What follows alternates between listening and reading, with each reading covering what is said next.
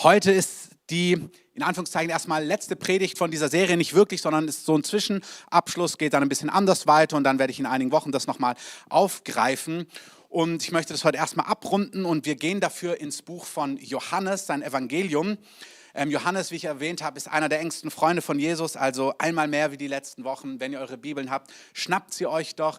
Wenn ihr auch vielleicht neu im Glauben seid, besorgt euch eine Bibel, falls ihr noch keine habt und lest in diesem Buch. Dieses Buch ist fantastisch. Wir lernen Gott kennen, wer er ist, wie er ist und es ist einfach so auferbauend, vor allem wenn man merkt, dass ähm, dieses, dass du eine Geschichte, mit, wir entwickeln nicht eine Geschichte mit dem Buch, aber wir entwickeln eine Geschichte mit dem Wort Gottes und ich wünsche euch, dass das etwas ist. Ich persönlich merke, ich liebe es, die Bibel zu öffnen, zu lesen und dann zu erleben, wie Gott einfach mir Dinge zeigt. Manchmal spektakulär, manchmal gar nicht spektakulär. Aber das ist etwas, was einfach einen Unterschied macht, auch in unserem Leben mit Gott. Deswegen auch an der Stelle, schnappt euch ruhig eure Bibel und guckt selber in eurem Buch nach, streicht die Sachen an. Das Buch von Johannes ist ein ganz tolles Evangelium und ab Kapitel 13 ist es ungefähr so, dass er so den letzten Abend beschreibt, wie er mit seinen Jüngern zusammensaß und dann sehen wir eben, was dort geschehen ist, die letzten Dinge, die er ihnen erzählt hat, die er ihnen erklärt hat, ähm, bevor er verhaftet wurde, dann gefoltert und gekreuzigt wurde. Und er hat ihnen einfach ganz viele Dinge noch weitergegeben. Und man sieht eben so 13, 14, 15, 16, 17 sind so diese Zwischenkapitel, wo er das erzählt. Und dann 18 geht es weiter eben mit der Geschichte. Und zwischendrin sind diese Lehrtexte oder diese Sachen, die er ihnen einfach erklärt hat. Und immer wenn ich das so durchlese, diese Kapitel, ich habe mal versucht, das in zwei Bildern zu beschreiben, wie ich diese Kapitel empfinde. Also versteht diese Bilder richtig, weil klar, Jesus wusste auch, dass er gefoltert wird. Wir sehen, dass er dann auch gelitten hat an anderer Stelle. Aber er weiß eben, es sind so die letzten Augenblicke, die wir gemeinsam haben. Und das sind so zwei Gefühle, die ich immer habe, wenn ich das durchlese. Das eine Gefühl ist so ein Gefühl, wie wenn ähm, Eltern abreisen. Manchmal, wenn Miri und ich unterwegs sind, das geht mittlerweile bei unseren Kindern, weil unsere älteste Tochter kann dann auch mal eine Stunde oder zwei da irgendwie einen Blick drauf haben, dann erklären wir denen eben alles, ja, dann achtet da drauf und dann Zähneputzen nicht vergessen und nicht zu lange am Handy sitzen und das ist wichtig und guckt, dass ihr das macht und jenes macht und habt ihr euch das gemerkt und nicht den Backofen anmachen und nicht irgendwie auf eine verrückte Idee kommen und dieses und jenes und man versucht noch alles irgendwie so in den Griff zu bekommen und zu checken, habt ihr das auch alles gehört, wisst ihr das noch, wisst ihr, was wichtig ist? Und am liebsten, wenn man im Auto sitzt, möchte man nochmal anrufen und sicher gehen, dass wir wirklich alles im Blick haben. Und hier ist die Telefonnummer, wenn ihr anrufen könnt, wenn doch irgendwas ist. So, das ist das eine Gefühl, wenn ich diese Kapitel durchlese, dass ich merke, Jesus spricht noch über A, B, C, D und F und G und achtet auf I und das möchte ich euch auch noch sagen.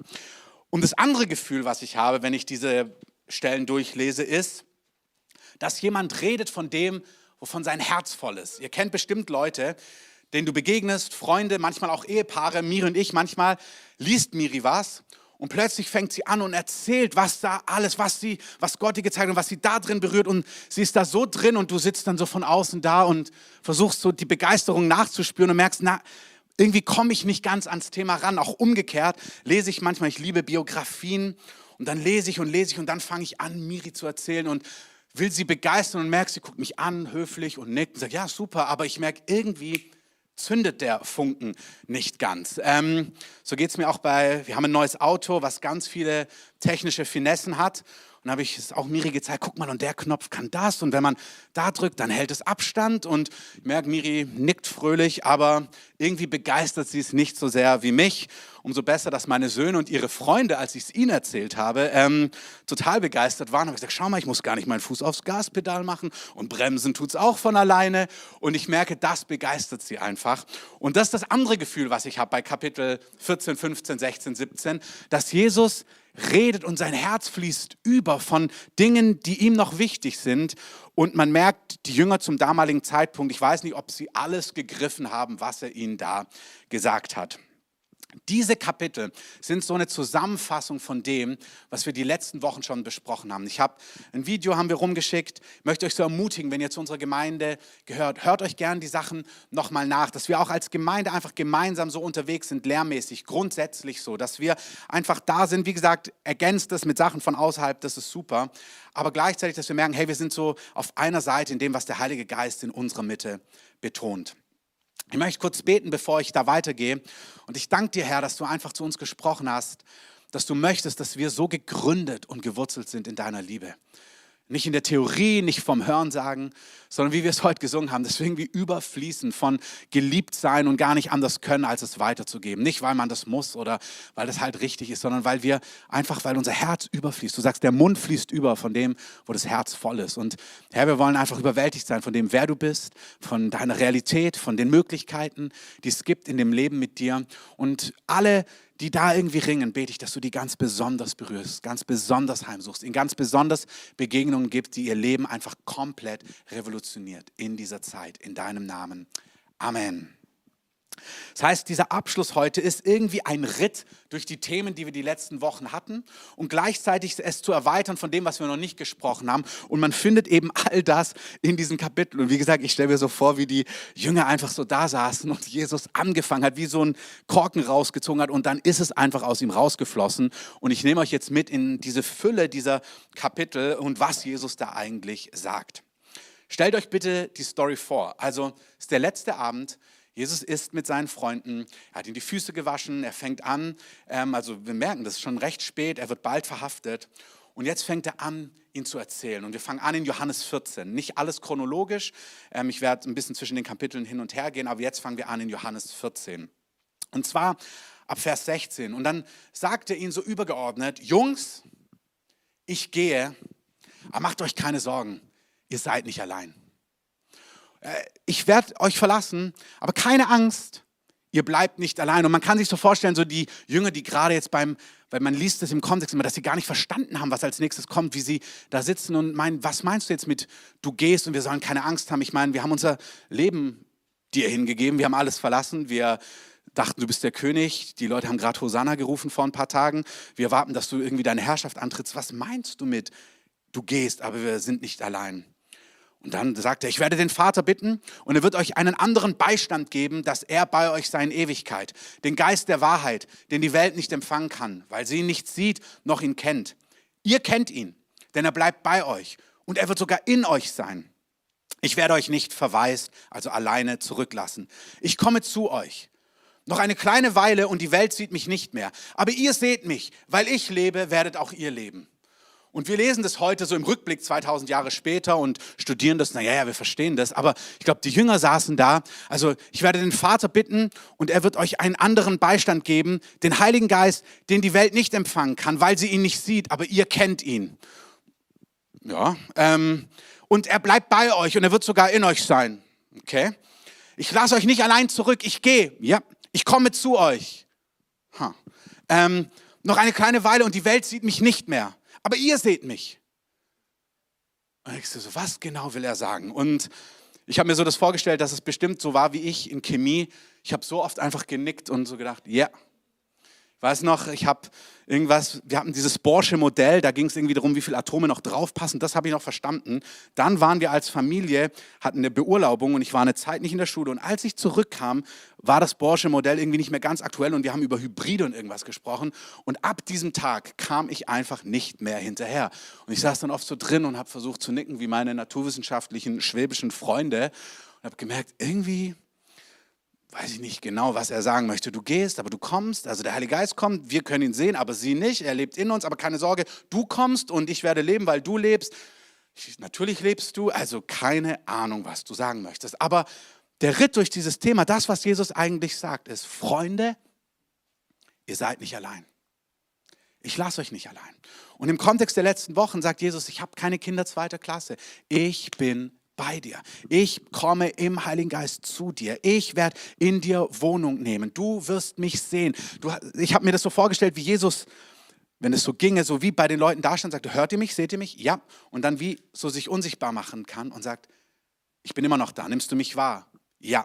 Obwohl du mich nicht siehst, ja. Aber du kennst meine Stimme, ja. Du weißt, wie es sich anfühlt, wenn ich mit dir rede, ja. Und dann sagt er, so wird es sein. Ich werde da sein, aber es wird ganz anders sein. Aber die wichtige Lektion ist, ist, du bist nicht allein.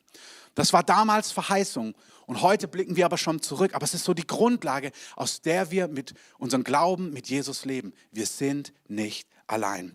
Er sagt weiter in Johannes 14, dass er diesen Beistand, den Helfer, das Wort ist Parakletos, den zur Hilfe herbeigerufenen zu uns bringen wird, dass er ihn zu uns senden wird. Er wird in uns sein. Ich möchte, dass du weißt, dass du nicht alleine bist. Der Heilige Geist lebt in dir.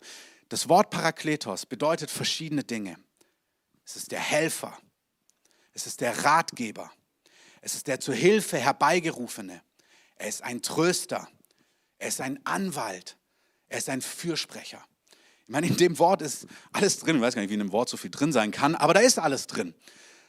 Der ist der Helfer, der Ratgeber. Und ich habe das so oft gesagt in den Wochen und Monaten, aber das ist etwas, was so in meinem Herzen brennt. Mir ist so wichtig, dass wir wissen, Ratgeber für jede Lebenslage.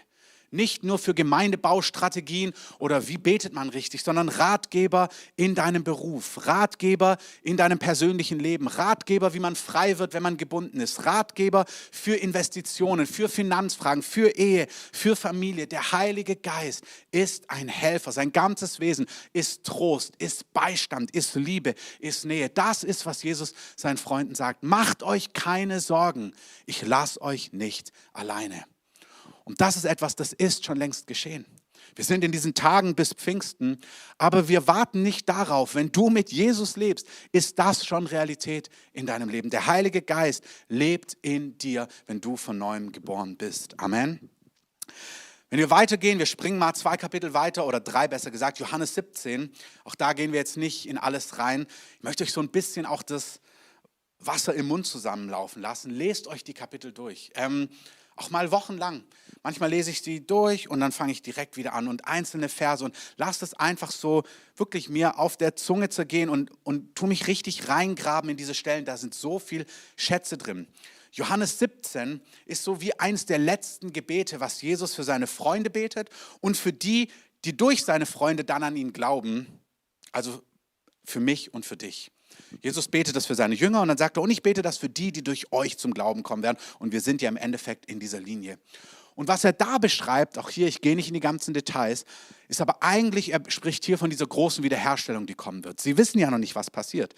Jesus weiß schon zu dem Zeitpunkt, ich werde sterben, ich werde die Schuld der Welt auf mich nehmen, dann werde ich nach drei Tagen von den Toten auferweckt werden. Dadurch sind alle, die an mich glauben, mit Gott versöhnt. Das heißt, der Ursprungszustand von Eden, wo Gott und die Menschen, wo nichts zwischen ihnen war, dieser Zustand wird wiederhergestellt werden. Das weiß Jesus schon in dem Augenblick. Wie gesagt, die Jünger hören das wahrscheinlich alles. Also, Heiliger Geist, ich lasse euch nicht allein. Ich gehe, ich komme. Und jetzt redet Jesus weiter. Ihr erinnert euch an dieses Bild. Er ist begeistert von dem Thema. Er sagt ihnen, da ist eine Herrlichkeit, die hatte ich vor Grundlegung der Welt, die werde ich wieder haben. Und ihr werdet die Herrlichkeit haben, die ich habe. Und dann möchte ich, dass ihr dort seid, wo ich bin, damit ihr die Herrlichkeit seht, die ich vom Vater habe. Und wenn ihr das seht, dann werdet ihr eins sein mit mir und dem Vater, so wie der Vater und ich eins bin. Und wenn ihr diese Herrlichkeit lebt, werdet ihr eins sein. Und er redet und redet und sagt, und ihr seid in der Welt, aber nicht von der Welt. Aber die Welt wird es nicht erkennen. Aber habt keine Sorge, weil ich beschütze euch. Und denkst du, die Jünger sitzen einfach nur da und nicken, sagen, okay, wie in Chemie. Jo, also ich bin voll am Thema dran. Aber was Jesus dort sagt, ist fantastisch. Er sagt, nach Römer 3,23 heißt es, keiner kann die Herrlichkeit erlangen, die ihm eigentlich von Gott zugedacht war. Niemand. Und Jesus sagt hier, es kommt jetzt der Augenblick, wo ich euch die Herrlichkeit zurückgeben werde, die ihr von Anfang an hattet. Wenn ihr das erleben werdet, durch meinen Tod und Auferstehung, weil ihr von mir gerettet werdet, dann werdet ihr so eine Würde empfinden für euch. Ihr werdet so satt sein in euch selber, in der Identität, die ich euch gebe. Wenn ihr darin so ruht in dieser Liebe, werdet ihr nicht neidisch und eifersüchtig sein auf andere, weil ihr habt so eine Herrlichkeit und dann habt, seht ihr die Herrlichkeit der anderen, aber weil ihr so satt seid, wird es gar keine Konkurrenz sein. Und weil ihr so leben werdet, werdet ihr echte Einheit haben und ihr werdet einander feiern können und groß machen können. Und das wird dazu führen, dass ihr mit mir eins seid. Und nach Epheser steht, sagt er nicht in Johannes 17, aber stimmt, werde ich euch entrücken und ihr werdet dort sein, wo ich bin, nämlich ihr habt Zugang in, an den Ort, wo meine Herrschaft ist. Ich werde zu Rechten des Vaters sitzen und ihr habt nach Hebräer freien Zugang, meine Herrlichkeit dort zu erleben und das wird euch begeistern. Und auch das sind alles Zusagen, die gibt er ihnen zu diesem Zeitpunkt. Damals verstehen sie es nicht. Heute können wir zurückblicken und sagen, wow, da ist ja schon alles drin. Du bist durch Jesus hast du die Herrlichkeit zurückbekommen, die er vor Grundlegung der Welt für dich gedacht hatte. Wenn das nicht Kopfwissen ist, wir kommen her in den letzten Wochen, dass viele Leute es gefühlt haben, ach, das lohnt sich alles gar nicht. Oder Gott liebt mich nicht. Oder Gott hat Kinder zweiter Klasse. Gott hat keine Kinder zweiter Klasse. Die Herrlichkeit, die er hat, er sagt, die Herrlichkeit, die der Vater ihm gegeben hat, hat er uns gegeben. Diese Herrlichkeit hast du. Er sagt, so wie der Vater mich geliebt hat, habe ich euch geliebt. Jesus sagt, so wie der Vater mich liebt, liebt er euch. Ich zitiere bewusst nicht die ganzen Verse. Ich habe einige im Skript, wenn ihr es euch in der Woche nachlesen wollt. Aber noch besser als das Skript ist, schnappt euch eure Bibel und lest Johannes 17 nach. Die Liebe, mit der der Vater mich liebt, sagt Jesus, mit der liebe ich euch. Die Liebe, mit der der Vater mich liebt, mit der liebt er euch. Wenn ihr das erlebt, dann braucht ihr euch um Neid, um Konkurrenz überhaupt keine Gedanken mehr machen. Dann seid ihr so satt in euch. Wenn du merkst, dass du oft unsicher bist, dass du oft dich vergleichst mit anderen Menschen, dass du oft nicht sicher bist oder neidisch bist oder eifersüchtig bist, egal wie es gelagert ist, hey, was du brauchst, ist ein Überwältigtsein von der Würde, von der Herrlichkeit, von der Schönheit, die Gott dir gegeben hat. Das ist etwas, in was du gegründet und gewurzelt sein darfst. Wenn man Johannes 17 weiterliest, sagt er, und auch in ganzem Kontext alle diese Kapitel, wenn wir diese Liebe erleben, und das ist auch wieder, was wir heute gesungen haben, dann sind wir so fähig, einander und andere zu lieben. Das ist so, wenn du voll bist davon, dann wird es rausfließen hin zu anderen.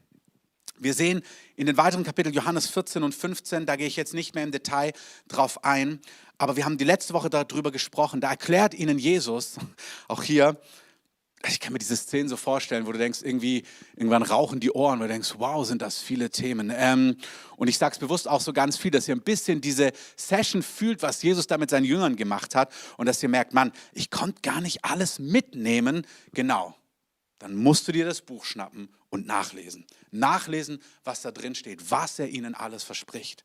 Er erklärt ihnen in Johannes 14 und 15, wie sie mehr von der Liebe Gottes erleben können, wie sie ihn mehr erkennen können, wie er dafür sorgt und bei ihnen einziehen wird und sie eigentlich permanente Gemeinschaft miteinander haben werden. Was alles Ausdruck ist von, du bist kein Kind zweiter Klasse.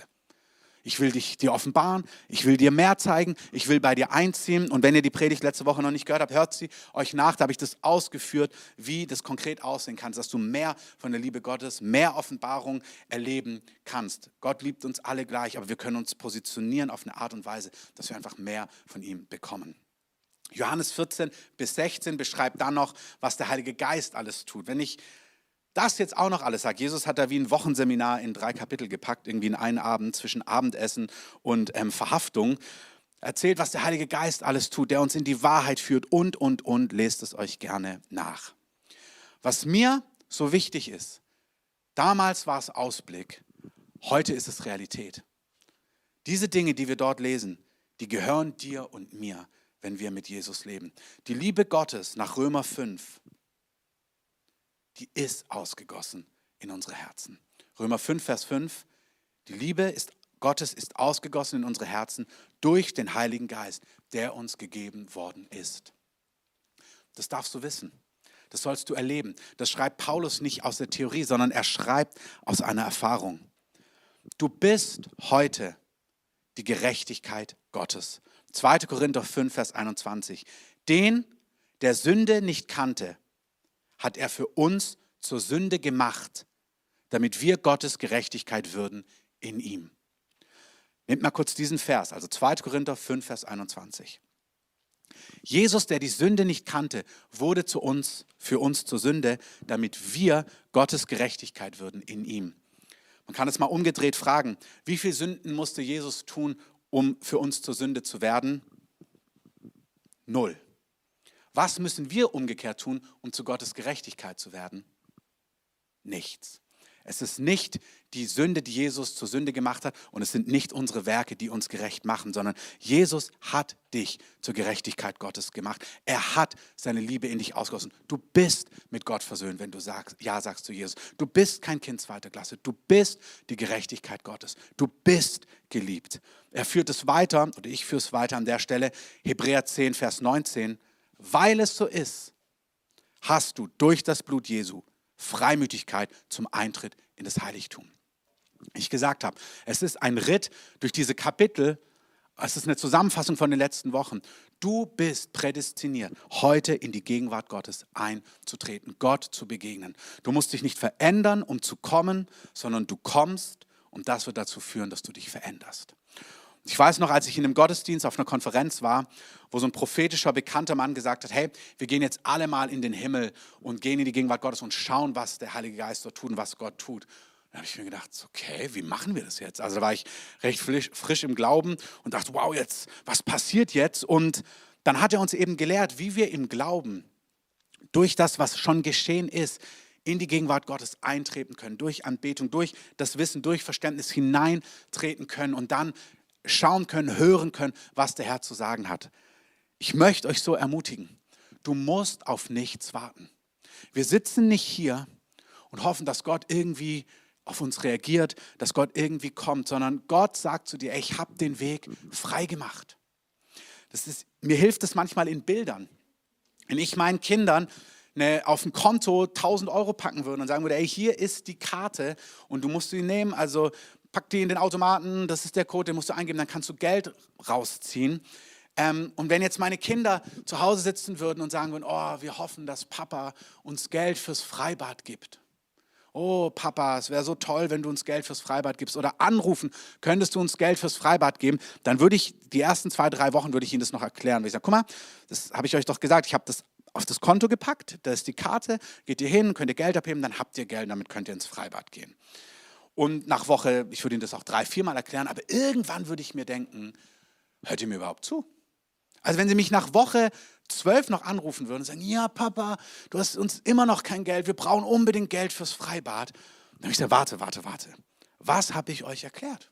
Was habe ich euch gesagt? Wie bekommt ihr an das Geld ran? Wie könnt ihr, wo ist das Geld? Was ist passiert? Und ich würde erwarten, dass sie das umsetzen. Das, ich würde sie so oder so lieben, aber ich wäre ein bisschen genervt. Ähm, aber ich würde sie lieben, ähm, mit ganzem Herzen. Und ich weiß nicht, doch, wahrscheinlich schon. Also Gott liebt uns und ähm, wahrscheinlich denkt er sich auch manchmal, come on. Ähm, in meinem Wort steht, du hast Zugang. Komm in meine Gegenwart. Du kannst kommen, so wie du bist. Da ist nichts, was zwischen mir und dir steht. Nein, du bist nicht ungerecht. Auch wenn du scheiterst, du bist die Gerechtigkeit Gottes. Nein, die Liebe Gottes ist ausgegossen in dein Herz. Du hast all die Dinge von mir empfangen. Hebräer 4, Vers 16. Lasst uns mit Freimütigkeit hinzutreten zum Thron der Gnade, damit wir Barmherzigkeit empfangen. Das sind alles Realitäten, die gesetzt sind. Und Mündigkeit hat damit zu tun, dass du begreifst, okay, so sieht es aus. Ich handle dementsprechend. Ich möchte es noch an einem Bild zeigen, als wir unseren Kindern Schuhebinden beigebracht haben, ist genau das gleiche Bild. Dann haben sie irgendwann gesagt, oh, ähm, und den Fuß so hingehalten und dann so, ah, ich kann das nicht. Und du merkst so als Eltern, dann üben wir es eben nochmal. Aber dann, also wenn du deinem 25-Jährigen so noch die ähm, Schuhe binden müsstest, dann wäre was schiefgelaufen. Und so ist es auch bei dem Herrn. Er möchte, dass wir in diese Mündigkeit hineinkommen. Weil dann leben wir in einer Fülle und dann kann diese Fülle rausfließen und einfach unser Umfeld berühren und segnen. Ich möchte einen großen Punkt ähm, hinzufügen, das ist mein Hauptpunkt für heute nach diesem Ritt. Und zwar ein Thema, was sich durch diese ganzen Kapitel durchzieht, wo, wenn du dir das so durchliest, merkst du es ja fantastisch. Und zwar gibt es eine, eine Sache zwischen den Zeilen, ähm, die er immer und immer wieder erwähnt. Und zwar ist es folgendes. Johannes 15 fangen wir an, Vers 7 bis 8. Letzte Woche schon vorgelesen. Wenn ihr in mir bleibt, wenn meine Worte in euch bleiben, dann werdet ihr bitten, was ihr wollt. Und es wird euch geschehen. Hierin wird mein Vater verherrlicht, dass ihr viel Frucht bringt und meine Jünger werdet. Also hier ist eine Voraussetzung, auch hier, wenn du mehr dazu hören möchtest, letzte Woche habe ich die Einführung dazu gemacht. Wenn ihr in mir bleibt und meine Worte in euch bleiben, hört ihr das an, da ist eine quasi Voraussetzung, die, die wir brauchen. Aber wenn das so ist, dann kannst du bitten, was du willst und es wird geschehen. Wir lesen weiter, Johannes 15, Vers 11. Das habe ich zu euch geredet, also diese konkrete Sache, damit meine Freude in euch sei und eure Freude völlig werde. Ich habe diesen Punkt überschrieben mit Extremfreude oder Freude XXL. Ich weiß nicht, wie ich es ausdrücken soll. Aber Jesus sagt, du sollst erleben, dass ich deine Gebete erhöre. Und du brauchst unbedingt Gebetserhörungen, damit du wirklich fröhlich bist in deinem Leben mit Gott. Er sagt, du musst erleben, dass du zu mir sprichst und ich darauf reagiere, Antworten kommen. Wer betet denn, damit nichts passiert? Das macht doch niemand. Aber so oft haben wir das Gefühl, ja, wir, es, irgendwie, wir drücken die Knöpfe, aber irgendwie geschieht nicht, was wir beten. Und wie gesagt, das ist bestimmt ein breites Thema, aber da ist eine schlichte Verheißung und bleiben wir einfach kindlich. Da heißt es, ähm, ich liebe das, wenn du das auch bei Kindern erlebst, du bringst ihnen das bei und wenn etwas nicht klappt, dann sind sie total verdattet und ich liebe dieses kindliche, aber du hast doch gesagt, Papa, wenn wir beten, passiert das. Und ich, ja, du hast wirklich recht. Und ich glaube, der, der Vater im Himmel möchte genau diese Realität in unserem Leben aufrichten. Jesus sagt nämlich, ich möchte, dass ihr erlebt, dass ihr bittet, was ihr wollt. Und es wird euch geschehen. Und das habe ich zu euch geredet, damit meine Freude in euch sei. Das soll euch richtig fröhlich machen und eure Freude soll völlig werden. Das sagt, ihr sollt richtig spüren, wow, das lebt sich gut. Es gibt verschiedene Gedanken dazu. Ja, es hat eine Einleitung. Wenn ihr in mir bleibt und meine Worte in euch bleiben, hört euch gern Predigt nach. Vers 16 lässt das wieder einfließen. Dass wenn ihr den Vater etwas bitten werdet in meinem Namen, er es euch gebe. Also Jesus sagt in diesen ganzen Kapiteln, was ist die Szene? Ich gehe jetzt bald. Denkt dran, ihr seid nicht allein, der Heilige Geist kommt. Denkt dran, ihr werdet eine Herrlichkeit haben, wie ich sie habe. Denkt dran, dieses und jenes. Und was auch noch wichtig ist, wenn ihr betet, wird es passieren. Wenn ihr betet, wird der Vater reagieren. Wenn ihr betet, werdet ihr Gebetserhörung haben. Oh, und das wird euch fröhlich machen. Also beten nicht vergessen. Und ihr werdet nicht nur beten um des Beten willen, sondern betet, weil ihr sollt erleben, wie ich euch erhöre. Johannes 16. Wenn ihr den Vater etwas bitten werdet in meinem Namen, er wird es euch geben. Bis jetzt habt ihr nichts gebeten in meinem Namen. Bittet und ihr werdet empfangen. Warum? Damit eure Freude völlig sei. Ist nicht die gleiche Stelle wie gerade. Er sagt es schon wieder. Er packt überall kurz vor seiner Kreuzigung rein. Beten und Gebetserhörung macht fröhlich. Nicht vergessen, unbedingt erleben, dass Gott auf euch und eure Gebete reagiert. Ihr habt einen guten Vater im Himmel. Dies habe ich, Johannes 16, dies habe ich, also nach 23, dies habe ich in Bildreben zu euch geredet. Es kommt die Stunde, da rede ich nicht mehr in Bildreben zu euch, sondern ich werde euch alles offen verkündigen. An jenem Tag werdet ihr bitten in meinem Namen.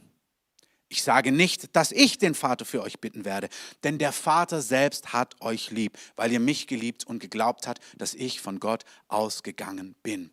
Jesus sagt hier am laufenden Band, nicht ich bete den Vater, ihr müsst nicht irgendwie, ich stehe zwischen euch, sondern nein, nein, ihr gehört jetzt zu ihm. Ich werde euch mit Gott versöhnen. Ich werde sterben und auferstehen. Damit werdet ihr eingepropft. Ihr werdet Teil der Familie. Und dann wird es so sein wie bei mir. Das, was ihr bei mir gesehen habt. Ich habe für Essensvermehrung gebetet. Es ist geschehen. Ich habe für Kranke gebetet. Es ist geschehen. Ich habe für Führung gebetet. Es ist geschehen. Ich habe für die zwölf Namen meiner Jünger gebetet. Es ist geschehen. Ich habe für Versorgung, für die Tempelsteuer gebetet. Es ist geschehen. Ich habe gebetet für Schutz. Es ist geschehen. Jesus sagt, das, was ihr bei mir mir seht, nicht ich werde euch für euch bitten.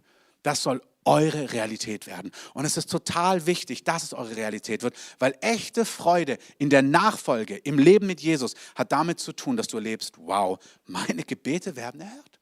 Gott im Vater hört, Gott im Himmel, mein Papa hört mich und er reagiert. Er ist nicht weit weg, sondern er ist ein Gott, der da ist. Amen. Ich habe diese Woche, als wir bei diesen Einsätzen waren, mit zwei Leuten gesprochen, einer, war ich auf dem Weg zum Einsatz, ist auch ganz interessant. Ähm, und laufe an einer Person vorbei und habe so das Empfinden, dass der Heilige Geist mich auf diese Person hinweist. Und so typisch ähm, hier wie im Gleichnis vom guten Samariter ähm, laufe ich vorbei und denke mir, nein, ich muss zum Einsatz. Ähm, und dann bin ich so weitergelaufen, habe ich gedacht, das ist ja völliger Quatsch. Dann habe ich Natalie geschrieben, tut mir leid, ich komme zu spät und bin wieder zurückgelaufen und bin zu ihm hin, bin mit ihm ins Gespräch gekommen. Und da hat er mir so ein bisschen erzählt, wo er herkommt und so weiter und so fort. Und dann habe ich ihm erzählt, was mich bewegt, habe ihm von Jesus erzählt, hatten ein gutes Gespräch, wirklich positiv. Und bevor ich weg bin, habe ich gesagt, guck mal, und Jesus möchte wirklich, dass du weißt, dass er nicht nur Geschichte, eine Geschichte ist, sondern er lebt. Er ist da, er handelt. Und habe ihn gefragt, ob er irgendwelche Beschwerden, Schmerzen hat. Und er hat gesagt, ja, er war jetzt seit über Monate beim Arzt, weil er überall im Körper Schmerzen hat, aber äh, man findet einfach nichts. Also man hat verschiedene Bluttests gemacht und so weiter und so fort. Habe ich gesagt, guck, und das ist genau was ist, Jesus lebt und ähm, ich werde jetzt einfach beten und dann wirst du sehen, dass er da ist und einfach deine Schmerzen wegnehmen wird. Und zusammengefasst ist, wir haben gebetet zweimal und nach dem zweiten Mal waren seine Schmerzen komplett verschwunden. Und dann hat er mich angeguckt und sagte, hä, also wie war das jetzt? Was war das jetzt? Und dann habe ich ihm das nochmal erklärt und habe gesagt, schau, und so wie er heilt, so vergibt er Schuld, so schenkt er ewiges Leben. Und jetzt sind wir im Kontakt und mal gucken, wann wir uns das nächste Mal treffen. Und eine nächste Geschichte war ein Flaschensammler dort, ähm, dann auch beim Auditorium, der auch überall Schmerzen hatte im Genick, in den Beinen, nachts Krämpfe hat. Und am Anfang wollte er das gar nicht so und hat gesagt, ja, ja, aber also kannst du beten, aber hat nichts erwartet. Und auch hier die Geschichte zusammengefasst. Am Ende war er völlig schmerzfrei und dann äh, also türkischen Hintergrund und hat gesagt, Isa, ich liebe Isa. Ähm, und dann habe ich gesagt, das ist sehr gut. Und jetzt gehen wir noch einen Schritt weiter und habe ihm versucht, er ist mehr als ein Prophet, er ist der Sohn Gottes. Aber das ist so berührend, wenn du merkst, Gott taucht auf. Und ich möchte euch das jetzt nicht, mein Thema, aber ich möchte euch sagen, was bei mir beim Beten einen Unterschied macht, vor allem wenn es um Heilung geht.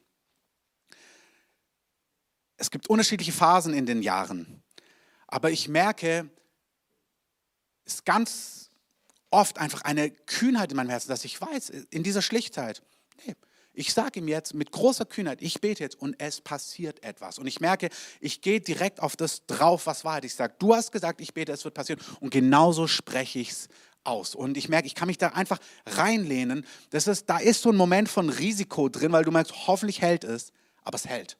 Und das soll nicht nur mit Heilung so sein. Du sollst eine Geschichte mit Gott schreiben, dass du erlebst, Gott reagiert auf dich. Gott handelt. Gott schreitet ein. Mein letzter Gedanke, um alles zusammenzufassen, ist, wenn wir so leben, haben wir extreme Freude. Und das werden Menschen sehen. Menschen werden sehen, irgendwie schön, wie Debbie das ähm, gesagt hat, dass jemand auf sie zukommt. Sie haben so einen Frieden. Sie kennen bestimmt Gott. Ähm, das ist doch perfekt. Also so soll es laufen. Und am besten noch, wow, Sie sind aber fröhlich. Sie kennen bestimmt Gott. Ähm, und wir sind gerufen, so lesen wir es in diesen ganzen Kapiteln, dass wir so die Liebe Gottes erleben, weil er sagt in Johannes 15, Vers 12, das ist mein Gebot, dass ihr einander liebt, wie ich euch geliebt habe. Also im Endeffekt, das ganze Geheimnis der Heiligen Schrift im Alten und im Neuen Bund ist, das fängt schon bei Abraham. Abraham, ich segne dich, damit du ein Segen bist. Es ist ein Unterschied, ob du mit Gott lebst. Und darin gefallen wir uns nicht selber, sondern wir sollen merken, wow, meine Taschen sind so voll, mein Inneres ist so satt, ich habe Kapazität für dich. Ich habe Kapazität für Brüder, ich habe Kapazität für Schwestern, ich habe Kapazität für die, die Gott noch gar nicht kennen. Dass wir einfach merken, wir haben mehr als genug, das kann rausfließen. Deswegen ist auch so wichtig, wenn du empfindest, da bist du nicht, verdamm dich nicht, es ist total entscheidend, dass du dir jetzt nicht noch Druck machst und jetzt muss ich noch evangelisieren und jetzt muss ich noch dieses und jenes, sondern dem Heiligen Geist ist wichtig, dass du weißt, ich meine dich. Du bist kein Kind zweiter Klasse. Ich erhöre deine Gebete. Du bist die Gerechtigkeit Gottes. Meine Liebe ist in dein Herz ausgegossen. Du hast Zugang in meine Gegenwart. Wir lesen einfach in dieser Stelle, die ich gerade gesagt habe, also wenn wir dieses Prinzip verstehen, dass wenn wir satt sind, zum Segen werden können für andere. Und jetzt stell dir mal das vor. Du hast Überfluss, du kennst das Herz Gottes, was wir besprochen haben. Also wenn ihr in mir bleibt und meine Worte in euch bleiben. Und jetzt kommt zusammen das Herz Gottes, der eine Welt, die kaputt ist, liebt, plus du mit deinen Gaben und Talenten. Auch hier, die sind so unterschiedlich. Wir haben gerade ein prophetisches Wort für Mervey gehört, die künstlerisch unterwegs ist. Dann haben wir andere Berufsgruppen. Andreas ist Anwalt, der nächste tut dieses, der nächste tut jenes. Wir sind alle unterschiedlich aufgestellt. Da ist nicht das eine besser als das andere. Manche sind in vollzeitigen Dienst ähm, berufen, aber das ist in der Regel die Minderheit. Aber alle von uns sind gerufen, mit unserem Leben, dort wo wir sind, ein Segen zu sein. Wenn du eine Person bist, die das Herz Gottes kennt, weil du in ihm bleibst und seine Worte in dir bleiben. Plus mit dem, was Gott dir gegeben hat, an Talent, an Leidenschaft, aber auch die Dinge, die dein Herz brechen. Ich liebe es, wenn ich von Menschen höre und sehe, was ihr Herz bewegt, wo du merkst, wow, das, das berührt das Herz dieser Person. Da brennt eine Leidenschaft oder da brennt Barmherzigkeit oder da bricht das Herz, weil die Person merkt, wow, das ist so Unrecht, wo ich vielleicht von außen sage, ja, ich finde es auch Unrecht, aber es bewegt mich nicht so sehr wie dieses Thema, was mein Herz zerbricht. Wenn wir alle das Herz Gottes kennen und versöhnt sind mit dem, wer wir sind, und das ausbauen, unsere Gaben, unsere Talente, uns positionieren lassen vom Heiligen Geist an die Stelle in der Gesellschaft, wo er uns hinruft. Und bitte stellt nicht vollzeitigen geistlichen Dienst irgendwie über andere Berufungen. Das ist wirklich schräg. Manche sind in vollzeitlichen Dienstberufen, dann wage Gott und folge ihm nach. Aber wenn Gott dich in die Politik ruft, ins Catering, ins Schulsystem, als Mama, Papa, wo auch immer, egal wie, als Künstler, im Rechtssystem, egal wo, lass dich von Gott positionieren. Kenn sein Herz, erkenne, wer du bist mit deinen Gaben, mit deinen Leidenschaften.